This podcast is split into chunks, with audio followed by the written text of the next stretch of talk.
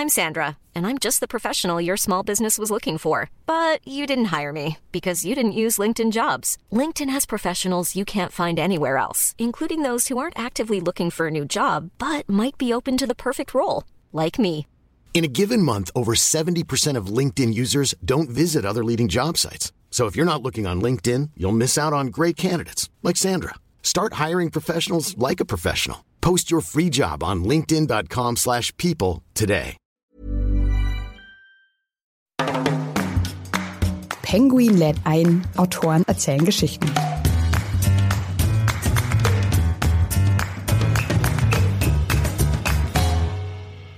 Das ist wirklich das Faszinierende, dass man vor eine gutbürgerliche Fassade schaut und wenn man so ein bisschen mit dem Fingernagel kratzt, ja, bröckelt der Putz und es fällt eigentlich alles in sich zusammen und man, man sieht also wirklich menschliche Abgründe. Und das ist das, was mich so unglaublich an diesem Fall fasziniert hat. Und natürlich gibt es diese politische Erzähllinie, also mit den Nazis, aber es gibt eben auch wirklich ein ganz, ganz, ganz krasses Drama, das sich zwischen dem Doktor und seiner Frau abspielt, was im Nachhinein dann auch deutlich wird, ja. Und der Doktor war also auch in ziemlich dubiosen Machenschaften verwickelt. Also all das sind so diese Zutaten dieses Falls. Hallo und herzlich willkommen bei Penguin Lit ein, Autoren erzählen Geschichten. Mein Name ist Ann-Kathrin Eckert. Alle zwei Wochen, ihr kennt es schon, lernen wir in diesem Podcast gemeinsam spannende Autorinnen und Autoren kennen und natürlich ihre Bücher. Es freut mich sehr, dass ihr heute dabei seid. Bei mir zu Gast ist heute Oliver Hilmes. Er ist 48 Jahre alt, Historiker und arbeitet als Kurator für die Stiftung Berliner Philharmoniker. Bekannt wurde Oliver Hilmes durch seine Biografien über Alma Mahler-Werfel, Cosima Wagner oder zum Beispiel Ludwig II. Zuletzt bei Penguin ist von ihm allerdings keine Biografie erschienen, sondern eine Kriminalgeschichte aus dem Berlin der 30er Jahre. Der Titel lautet Das Verschwinden des Dr. Mühe. Und darin geht es um einen angesehenen Arzt, der an einem späten Juniabend im Jahr 1932 nochmal die Wohnung verlässt und dann aber nicht mehr zurückkommt. Sein Sportwagen wird verlassen am Ufer eines Sees bei Berlin gefunden. Und was zunächst nach einem schnell lösbaren Fall aussieht, wird von Tag zu Tag, von Seite zu Seite etwas komplizierter.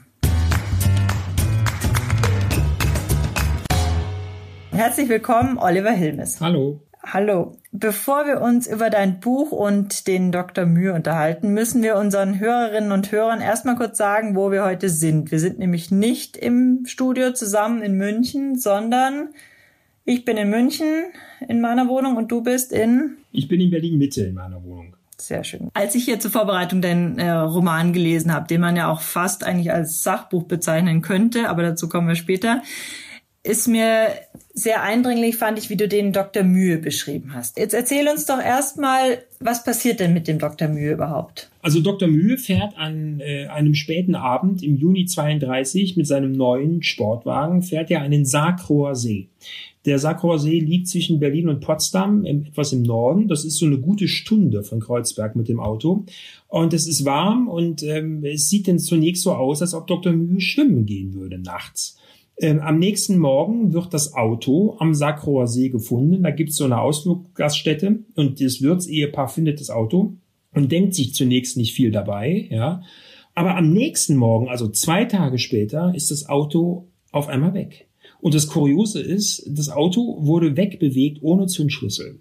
Und da wird, äh, da wird auf einmal, äh, wird zum ersten Mal klar, dass hier irgendetwas nicht stimmt. Denn wie, wie kann man dieses Auto von dem See wegschaffen ohne Zündschlüssel, ohne es anschalten zu können, ja. Und dann übernimmt also routinemäßig, übernimmt die ähm, Polizei, also das Kommissariat von Ernst Genner, übernimmt also die Untersuchungen und die fahren also einen See raus und man hat zunächst immer noch das Gefühl, das war ein Badeunfall. Der Doktor fährt da irgendwie hin und er trinkt nachts. Und das Auto wird geklaut. Das heißt, man geht von eigentlich von zwei Fällen aus. Einmal einem Badeunfall und einmal einem Autodiebstahl. Ja? Aber dann fangen die an, weitere Befragungen durchzuführen. Und je mehr die fragen und je mehr die recherchieren und je mehr die sich mit diesem Dr. Mühe beschäftigen, umso abgründiger wird die Geschichte eigentlich. Und relativ schnell wird dem Kommissar eigentlich klar, dass in dieser Geschichte nichts so ist, wie es zunächst aussieht, sondern dass alles wirklich eine geradezu monströse und auch teuflische, ein teuflisches Doppelleben dieser Arzt führt und das Ganze also wirklich äh, eine Geschichte voller Abgründe ist. Und das ist wirklich das Faszinierende, dass man vor eine gutbürgerliche Fassade schaut und wenn man so ein bisschen mit dem Fingernagel kratzt, ja, bröckelt der Putz und es fällt eigentlich alles in sich zusammen und man, man sieht also wirklich menschliche Abgründe. Und das ist das, was mich so unglaublich an diesem Fall fasziniert hat. Und natürlich gibt es diese politische Erzähllinie, also mit den Nazis, aber es gibt eben auch wirklich ein ganz, ganz, ganz krasses Drama, das sich zwischen dem Doktor und seiner Frau abspielt, was im Nachhinein dann auch deutlich wird, ja. Und der Doktor war also auch in ziemlich dubiosen Machenschaften verwickelt. Also all das sind so diese Zutaten dieses Falls. Und das Ganze endet eben wirklich mit Altnazis, in Barcelona. Und das ist so dieser Plot, so ganz grob umrissen, aber damit die Hörerinnen und Hörer einfach so ein ganz kleines Gefühl für, für diese Story bekommen.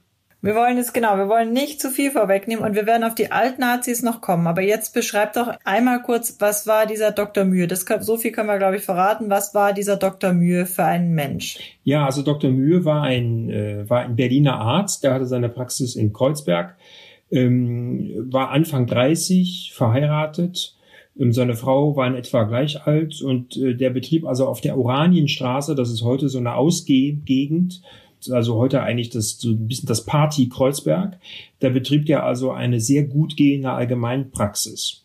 Und ähm, wir sind ja im, im Juni 32 und da ist es ja in Deutschland äh, drunter und drüber gegangen, also politisch und vor allen Dingen wirtschaftlich.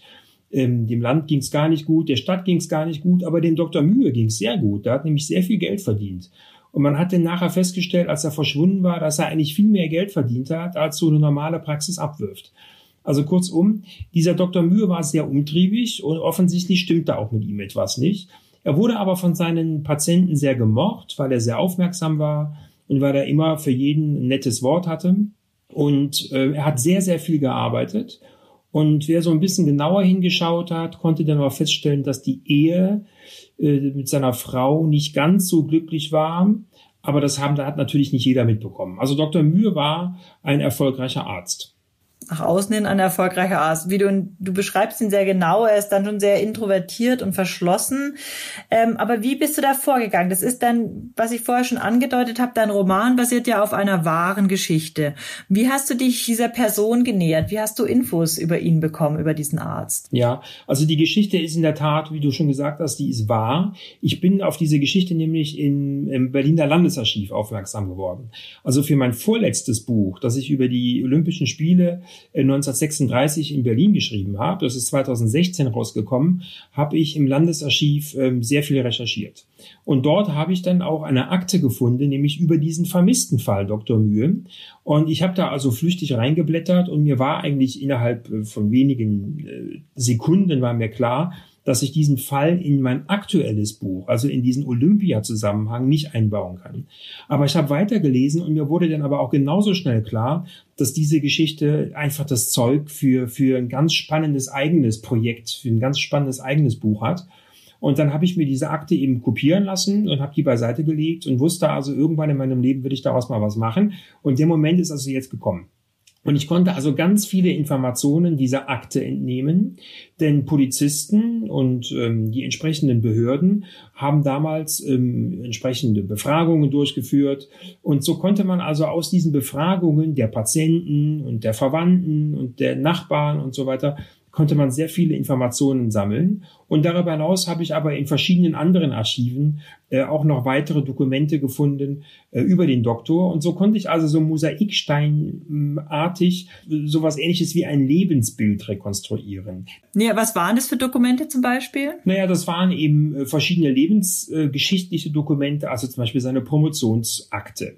Der hat an der Humboldt-Uni, also der, der heutigen Humboldt-Uni, die hieß ja damals anders, Friedrich-Wilhelms-Universität, hat er promoviert und in jeder Promotionsakte gibt es natürlich einen ausführlichen Lebenslauf. Und aus diesem Lebenslauf, den also jeder Promovent abgeben muss, das ist heute noch genauso wie damals, kann man natürlich total spannende Informationen rausnehmen, nämlich das Selbstbild äh, der damaligen Zeit. Also wie wie, wie das Leben des Studenten Erich Mühe bis dato verlaufen ist. Das ist ein, ein Beispiel, aber es gibt, gab noch viele andere Beispiele. Und wie war sein Leben verlaufen? Also das, das, das Interessante ist natürlich, ähm, oder das Wichtige ist, was man betonen muss, ist, dass wir es ja mit einem Menschen zu tun haben, der eigentlich völlig unbedeutend war. Also Dr. Mühe war kein Künstler, er war kein Wissenschaftler, er war kein Politiker, er war kein also das ist ja eigentlich ein Mensch, der gelebt hat wie Hunderttausende, wie Millionen andere Menschen, die keine Spuren in der Weltgeschichte hinterlassen. Und das ist natürlich umso schwieriger, dieses Leben zu rekonstruieren, weil es eben auch keinen Nachlass gibt. Ja, und ich konnte also jetzt aus diesen verschiedenen Dokumenten eben rekonstruieren, dass er eigentlich aus einem sehr guten Elternhaus kam, dass sein Vater sich aber früh umgebracht hat, dass seine Mutter mit dem Verlust des Ehemannes eben nicht ganz gut klargekommen ist. Dass ähm, Erich hatte, also Erich Mühe hatte einen Bruder, der ist im Ersten Weltkrieg gefallen. Und als einzige Verwandte mit Anfang oder Mitte 20 hatte er nur noch seine Schwester. Und das ist so die familiäre Situation, ja. Und ähm, es gab auch keine Kinder, also Erich Mühe und seine Frau waren kinderlos. Die Schwester war übrigens auch kinderlos, die ist kinderlos gestorben, so dass also im Prinzip diese Familientradition oder die Familie wirklich mit dem Ableben der Schwester äh, erloschen ist. Es gibt keine Verwandten, die ich hätte fragen können. Es gibt keine Nachkommen. Mhm, mh. Aber trotzdem spannend, dass man überhaupt über jemand Unbekanntes sozusagen so viel rausfinden kann. Naja, ich meine, das ist, das ist natürlich ein Stück weit mein, mein, mein Beruf oder mein Handwerk. Ich habe ja, ich bin der Historiker, ich habe Geschichte studiert. Und für einen Historiker gehört natürlich das Recherchieren, das Suchen, das, das Stöbern in alten Papieren, in Akten, in Archiven äh, gehört natürlich zum Handwerk. Das ist so wie das Haare schneiden für den Friseur. Also das eine geht ohne das andere nicht, ja. Also in meinem Verständnis jedenfalls. Ja, das, das merkt man auch an anderen Stellen im Buch. Ich wollte eigentlich erst später drüber sprechen, aber wenn du es gerade schon ansprichst, das merkt man auch an anderen Stellen im Buch. Und zwar, dass da sehr genau beschrieben ist, also wie die Plätze aussehen, was es zu essen gibt im Lieblingslokal im Aschinger vom Herrn Dr. Mühe. Hast du das wirklich alles ganz detailliert dann nachgeschaut, was wirklich die Speisekarte da damals war, oder? Ja, also das ist, das ist mir total wichtig, weil ich will eben äh, Authentizität Authentizität ähm, erzeugen. Und Authentizität erzeugt man eben nur, ähm, nach meinem Verständnis, indem man eben wirklich ganz nah äh, oder möglichst nah an die damalige Realität ähm, herangeht. Also das heißt, wenn ich eben den, das Frühjahr 1932 ein Stück weit wieder erwecken will, dann muss ich mir eben überlegen, wie sah die Straße, wie sah die Oranienstraße damals aus? Ja, die sah natürlich anders aus als heute. Wie sahen die Plätze aus? Teilweise hatten die Plätze oder die Straßen in Berlin natürlich auch andere Namen, die haben sich geändert. Ja, was hat ein U-Bahn-Ticket gekostet? Das heißt, wenn ich die U-Bahn-Fahrt äh, oder eine U-Bahn-Fahrt von Dr. Mühe beschreibe, dann gehört natürlich dazu, äh, auch wenn es nur in einem Nebensatz ist, zu erwähnen, wie teuer diese U-Bahn-Fahrt war. Denn das fällt doch jedem sofort ein, ja, oder das, das fragt man sich doch automatisch. Oder wenn Dr. Mühe in sein Lieblingslokal, in sein Stammlokal geht, dann will ich natürlich beschreiben, wie es da ausgesehen hat, denn er hatte ja schließlich viel Zeit verbracht. Oder was es im Juni 1932 dort zu essen gab. Und da hatte ich in der Tat Glück. Also sein Stammlokal war das Aschinger. Aschinger war so eine Kette. Man würde eigentlich heute fast schon von, von Fast Food sprechen. Es gab ganz viele Aschinger Filialen, Aschinger Bierstuben, Aschinger Konditoreien, äh, Aschinger Stehrestaurants. Also das war wirklich so ein Imperium in Berlin. So ein McDonalds sozusagen der 30er. Naja, schon etwas besser. Und das Aschinger, es gab am Moritzplatz Aschinger und dort ist also der Dr. Mühe ähm, regelmäßig hingegangen. Und ich habe also in der Tat eine, eine historische Speisekarte aus dem Frühjahr 1932 gefunden. Das Buch beginnt zu handeln und so konnte ich also ähm, äh, rekonstruieren, was der da, natürlich weiß ich nicht, was er gegessen hat, ja, aber ich weiß, was er gegessen haben könnte. Und so entsteht eben äh, Authentizität und so entsteht eben ähm, irgendwie das Gefühl für die Leserin und für den Leser ganz nah dabei zu sein und sozusagen Teil der Geschichte zu sein.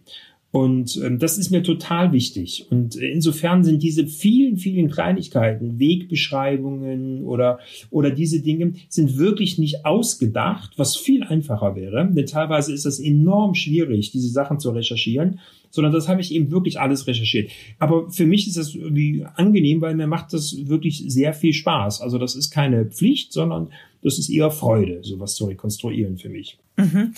Jetzt gehen wir noch mal einen Schritt vom Dr. Mühe weg oder von dem Fall weg. Nimm uns mal mit in dieses Berlin der 30er Jahre. Also, was ist das für eine, ist ja eine sehr schwierige Zeit. Aber was trieb die Leute, was treibt die Leute um? Was ist, steht in den Zeitungen? Was sind die großen Fragen damals, Anfang im Juli äh, ja. 32? Also im Juni 32 sind die goldenen Zwanziger, die heute so in Serien und in vielen Büchern eben beschworen werden. Die goldenen Zwanziger Jahre sind schon seit drei Jahren vorbei.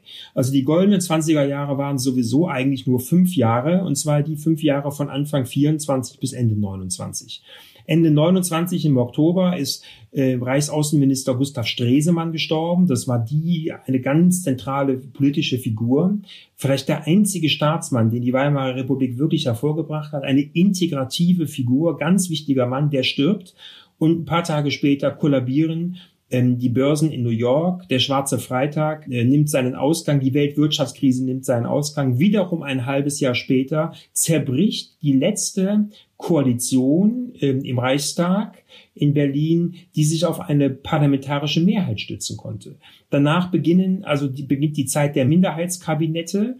Also man muss sich das so vorstellen, dass also danach Regierungen kamen, die keine Mehrheit mehr hatten und die nur durch Erlasse oder Notverordnungen des Reichspräsidenten Hindenburg im Grunde regieren konnten. Ja.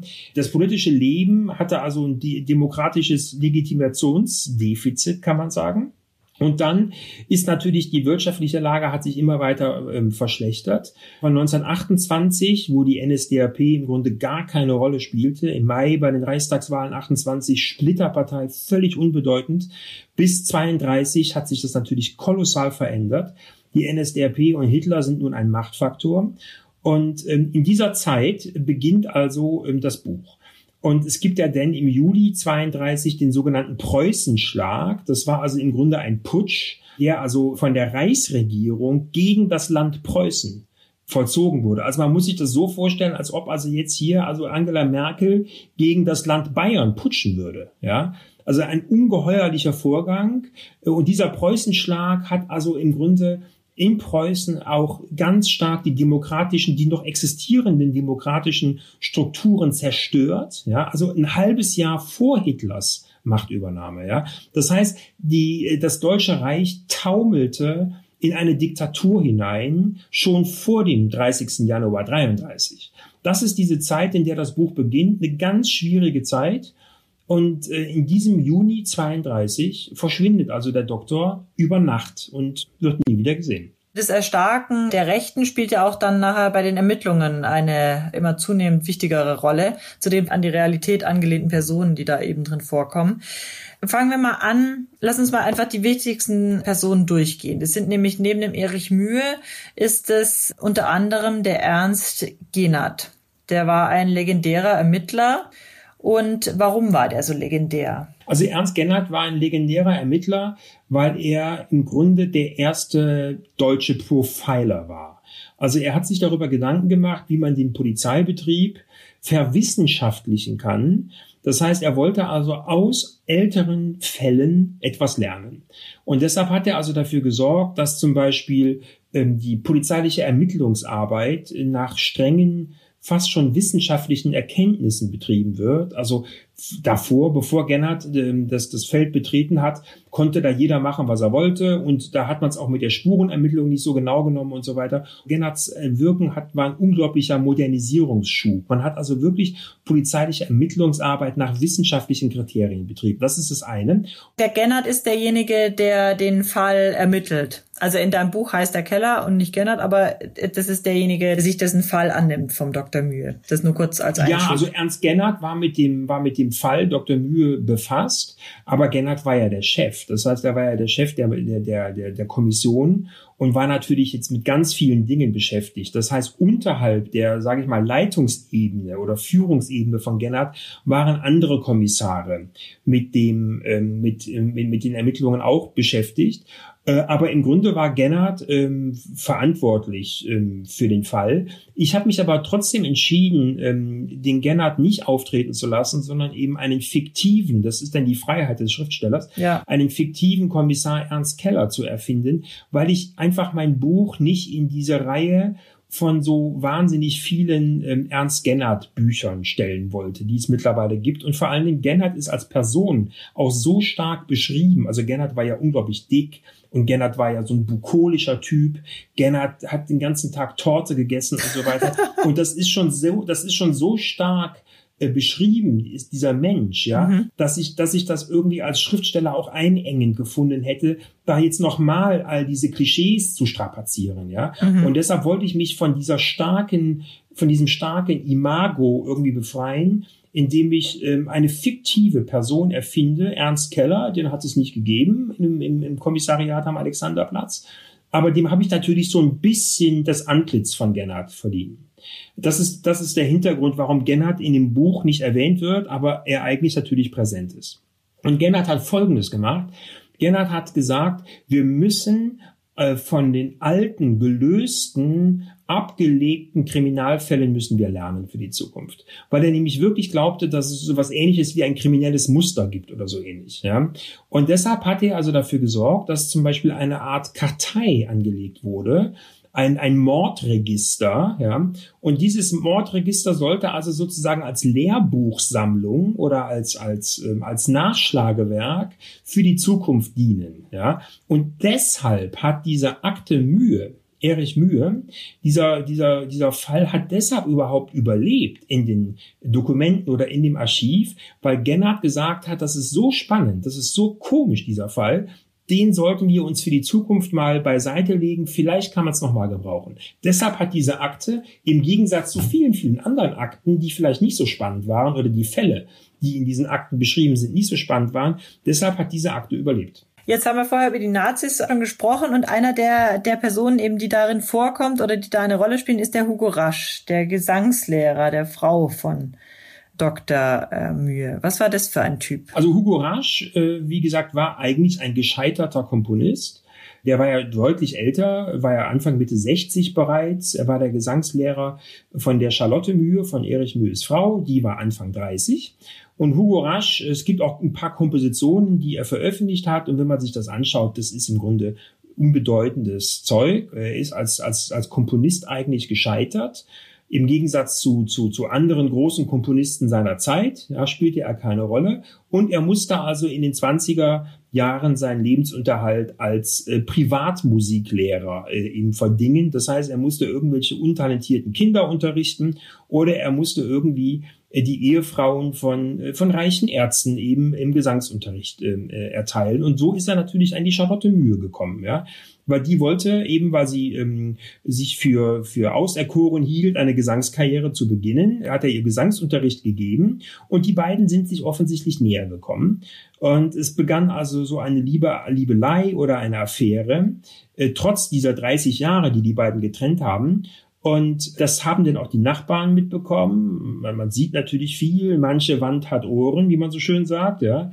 Äh, das heißt, es wurde dann schnell klar, dass also die Frau Doktor, wie man damals sagte, und der Hugo Rasch den Doktor betrügen. Und dann kam eben 32 war der Hugo Rasch bereits SA-Mitglied, war stramm, strammer Nazi, ist früh in die Partei eingetreten, ein Altgardist, wie man damals sagte. Und dann kam der Januar 33, das heißt die Machtübernahme der Nazis. Und da begann im Grunde die große Karriere des Hugo Rasch. Als Musiker hat er es nicht geschafft, als Komponist ist er gescheitert, aber als Musikfunktionär schlug jetzt seine Stunde und er machte also eine Karriere in der Reichsmusikkammer. Die Reichsmusikkammer, das war also die Standesvertretung der deutschen Musiker. Das heißt, jeder Musiker, es war eine Zwangsorganisation, also jeder Musiker musste da Mitglied sein.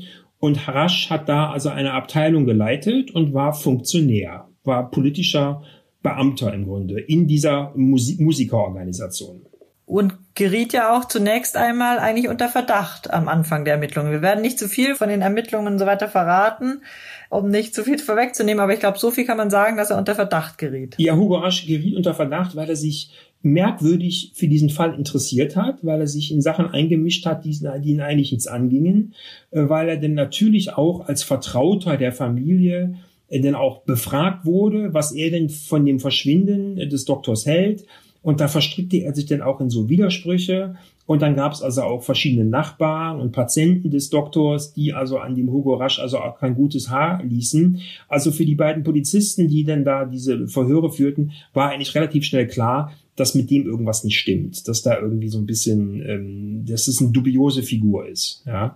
Und dann hat er natürlich vor allen Dingen nach 33, weil der Fall ja hat sich ja über viele Jahre hingezogen, nach 33 äh, wollte er also davon gar nichts mehr wissen und hat dann auch seinen politischen Einfluss, äh, den er hatte, äh, dafür genutzt, um im Grunde die Ermittlungen abzuwürgen. Ja, das heißt, er hat da also auch versucht, äh, politisch Einfluss zu nehmen auf die Ermittlungen. Und das hat ja, kommen wir zum nächsten noch, der noch eine wichtige Rolle spielt, ist nämlich der Wolf Heinrich von Helldorf. Ja, Helldorf war Polizeipräsident in, in Berlin, war also der Vorgesetzte von meinem fiktiven Kommissar Keller, aber er war vor allen Dingen der Vorgesetzte auch von Ernst Gennard, von dem realen äh, Kommissar, ja. Und Helldorf war der Inbegriff des skrupellosen, kaltblütigen, ehrgeizigen, über Leichen gehenden Machtpolitikers, der wirklich keinerlei Scheu hatte, Menschen über die Klinge springen zu lassen, war hochgradig korrupt. Und dieser Mann, also wirklich korrupt bis in die Fingerspitzen, war also dann auf einmal für Recht und Ordnung äh, in der Reichshauptstadt zuständig. Da hat man also wirklich den Bock zum Gärtner gemacht. Und dieser Helldorf hat also denn ähm, natürlich ähm, dafür gesorgt, dass sein ehemaliger SA-Kollege Hugo Rasch, denn die beiden kannten sich aus alten SA-Zeiten, dass also äh, der Kommissar dem Herrn Rasch nicht allzu viele Fragen stellt, um es jetzt so zu formulieren, dass ich nicht zu viel vorwegnehme. ja, und dann gibt es noch die äh, Margarete Hertel. Das ist ja die Schwester vom Dr. Mühe. Und sie war doch etwas insofern bekannt, als dass sie mit einem Verleger dann verheiratet war. Aber ansonsten, wie bist du da an Informationen gekommen? Oder ist es bei ihr jetzt hauptsächlich ausgedacht, fiktive Informationen? Nee, nee, das, das ist nicht ausgedacht. Also die Margarete Hertel war, ähm, hat in der Tat früh geheiratet und zwar einen Verleger aus dem äh, Harz in Bad Gandersheim. Und äh, sie hat dort in diese Familie eingeheiratet und äh, hat den, während ihr Bruder eben die, die Praxis oder Arzt in Berlin war, hat sie in Bad Gandersheim gelebt.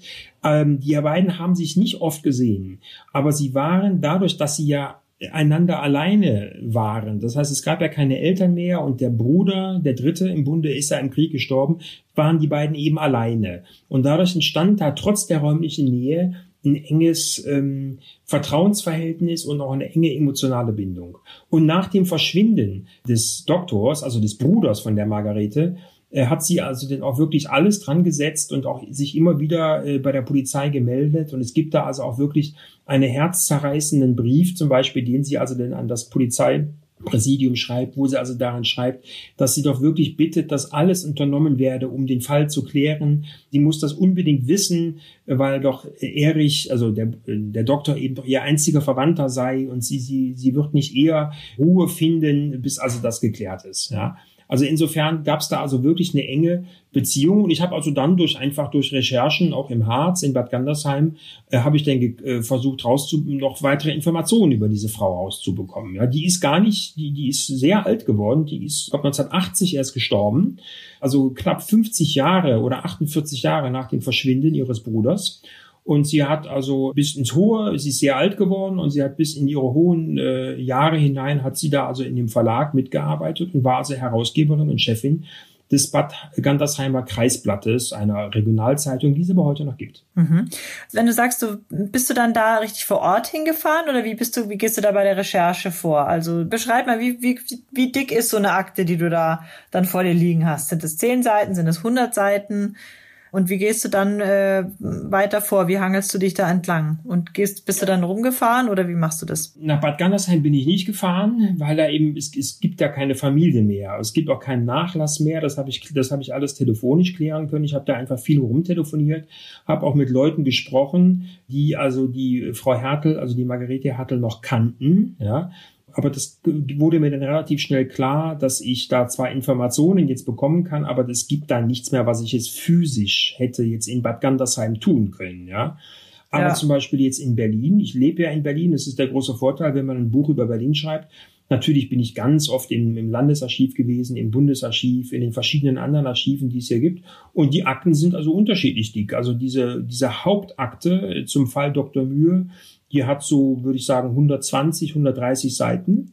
im Landesarchiv und ich habe eben in den verschiedenen anderen Archiven dann teilweise noch kleinere Konvolute, das sind mal zwei, drei Seiten, mal mhm, sechs, sieben mhm. Seiten gefunden.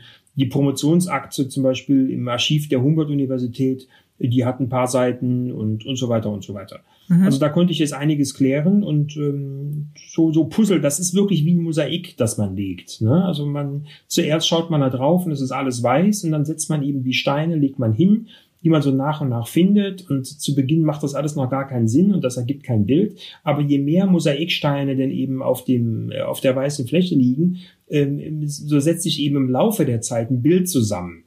Und dann erkennt man irgendwas. Ja, und das ist eben so dieses, diese, dieser, dieser wirklich spannende Moment, wenn auf einmal denn Dinge, die bislang irgendwie keinen Sinn machten, auf einmal ähm, äh, einen Zusammenhang ergeben. Mhm. Und wie gehst du, äh, wann merkst du, dass der Moment gekommen ist, okay, jetzt habe ich genug recherchiert. Wie lange hat die Recherche gedauert ungefähr? Was, was schätzt du? Naja, also ich mache das ja meistens immer parallel. Also ich habe noch nie ein Buch geschrieben, das ich von vorne bis hinten durch recherchiert hätte und dann angefangen hätte zu schreiben. Also das geht bei mir eigentlich immer parallel. Das ist so ein ständiger Work in Progress. Also fängst an zu ähm, schreiben, recherchierst nebenher und weiter und so ja, weiter. Ja, genau. Mhm. Also das, das geht einfach, äh, man recherchiert dann eben an den Ecken weiter, die noch kommen, in der, also erzählerisch noch kommen. Ja. Mhm. Und ähm, insofern kann ich das nicht genau aufsplitten. Ich kann jetzt nicht sagen, so und so lange dauert das Recherchieren und so und so lange dauert das Schreiben. Das weiß ich nicht. Aber ähm, das, ja, das, das ging eigentlich relativ flink. Und ich kann auch wirklich jetzt, also ich habe sehr, sehr, sehr, sehr intensiv und auch sehr tief gegraben sozusagen in den Archiven. Und ähm, ich habe jetzt auch, ich bin an einem Punkt angelangt, wo ich jetzt nichts mehr gefunden habe. Ja. Und insofern ähm, habe ich dann an dem Punkt gesagt, okay, ich glaube, die Geschichte ist jetzt ausrecherchiert. Jetzt kann da eigentlich nichts mehr kommen an, an Quellen. Du hast ja vorher schon erwähnt, du bist ja durch ein anderes Buch oder die Recherche zu einem anderen Buch, nämlich Berlin 36, darauf gekommen. Würdest du sagen, du hast so eine gewisse Faszination für diese Berlin der 20er, 30er Jahre? Ja, schon. Also das ist natürlich, ich bin da von Haus aus Historiker, das ist natürlich eine Zeit, die mir einfach auch durch, seit dem Studium sehr vertraut ist oder seit der Schule sehr vertraut ist. Und das ist natürlich, das merken wir ja jetzt auch bei Babylon Berlin, bei diesem, bei dieser Begeisterung, bei diesem Hype, ja.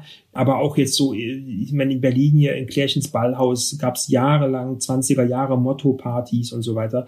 Also das ist ja eine Zeit, die offensichtlich auch bei Leserinnen, Lesern und auch bei, überhaupt bei so der interessierten Öffentlichkeit so eine Faszination ausübt, ja. Und die hat mich natürlich auch erfasst. Also ich gehöre da auch zu. Ich finde es wahnsinnig spannend. Und ähm, das, das macht einfach großen Spaß, sich mit dieser sehr widersprüchlichen Zeit auch zu beschäftigen. Ja. Und das Spannende jetzt bei dem Dr. Mühe ist eigentlich, das ist ja kein klassisches 30er Jahre Buch, weil es sich einfach über eine ganz lange Zeit zieht. Also es beginnt 32, ja, also in der Endphase der Weimarer Republik, äh, durchzieht das gesamte Dritte Reich, also die, die, die Nazi-Diktatur bis 45, spielt dann in den ersten drei, vier Jahren nach dem Ende des, des Nationalsozialismus, ja, spielt es also im kriegszerstörten Berlin, ja, und endet dann Anfang der 50er Jahre, also auch nach der Gründung der Bundesrepublik, Anfang der 50er Jahre im äh, Franco-Spanien. Also in Barcelona endet das Buch, ja. Also weil eine, eine Spur eben nach Barcelona führte. Und das ist das Spannende, dass man also fünf politische Systeme hat und von 1932 bis Anfang der 50er Jahre, also gut oder knapp 20 Jahre, sich diese Geschichte hinzieht. Und das ist eben das Außergewöhnliche. Es ist kein klassisches 30er Jahre Buch, weil es einfach viel länger dauert. Also die Erzählstruktur ist viel länger als die 30er Jahre. Auf jeden Fall. Wie ist es denn bei dir? Unsere allerletzte Frage, die lautet nämlich immer, welches Buch liegt zu Hause bei dir gerade auf dem Nachttisch? Und verbinden will ich damit die Frage, was beeinflusst dich? Gibt es andere Autoren, die dich beeinflussen oder beeinflusst haben? Also beeinflusst, das ist natürlich ein großes und starkes Wort. Also es gibt natürlich ein, so bestimmte, äh, bestimmten Autoren, denen ich mich irgendwie sehr vertraut fühle. Ja, das ist zum Beispiel jetzt, äh, um die Frage auch gleich zu beantworten. Also ich habe jetzt zuletzt nochmal nach einigen Jahren mal wieder gelesen den Fabian von Erich Kästner. Ja, oder ich habe zum Beispiel auch in der letzten Zeit mal ein, zwei, drei Sachen von Hans Faller da gelesen.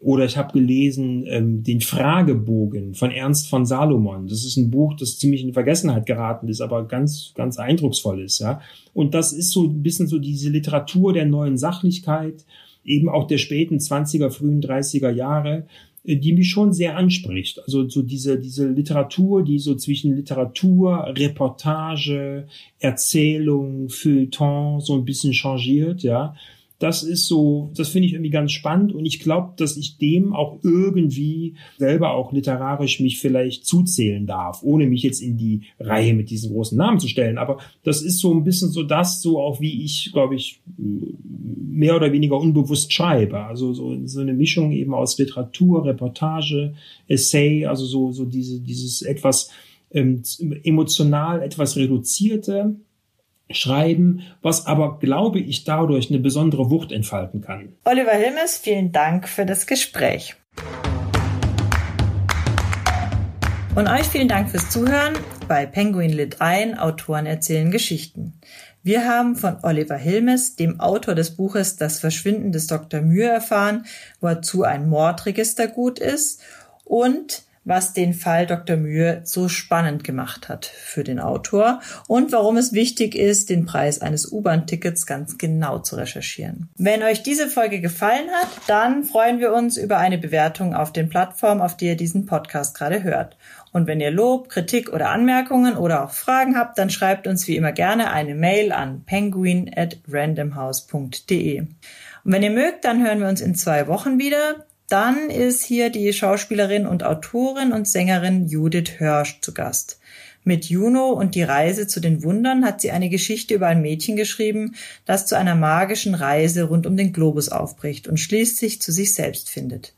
Wir sprechen mit Judith Hörsch über die wichtigen Themen ihrer Geschichte. Achtsamkeit, Selbstfindung und wie man zu mehr Ruhe und Gelassenheit im Leben kommt. Und jetzt einfach abonnieren und keine Folge mehr verpassen. Tschüss und bis zum nächsten Mal. Eure Ann-Kathrin.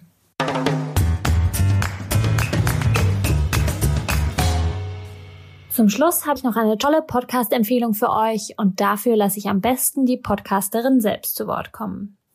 Hi, mein Name ist Sandra Navidi und ich bin Host des NTV Business Podcasts Wie tickt Amerika? Als Wirtschaftsexpertin und Rechtsanwältin berichte ich über die aktuellen Entwicklungen in den USA und lade dazu hochkarätige Gäste ein, wie Nobelpreisträger Edmund Phelps oder Präsident Trumps ehemaligen Mitarbeiter Anthony Scaramucci. Jeden ersten Freitag im Monat auf Audio Now und überall, wo es Podcasts gibt.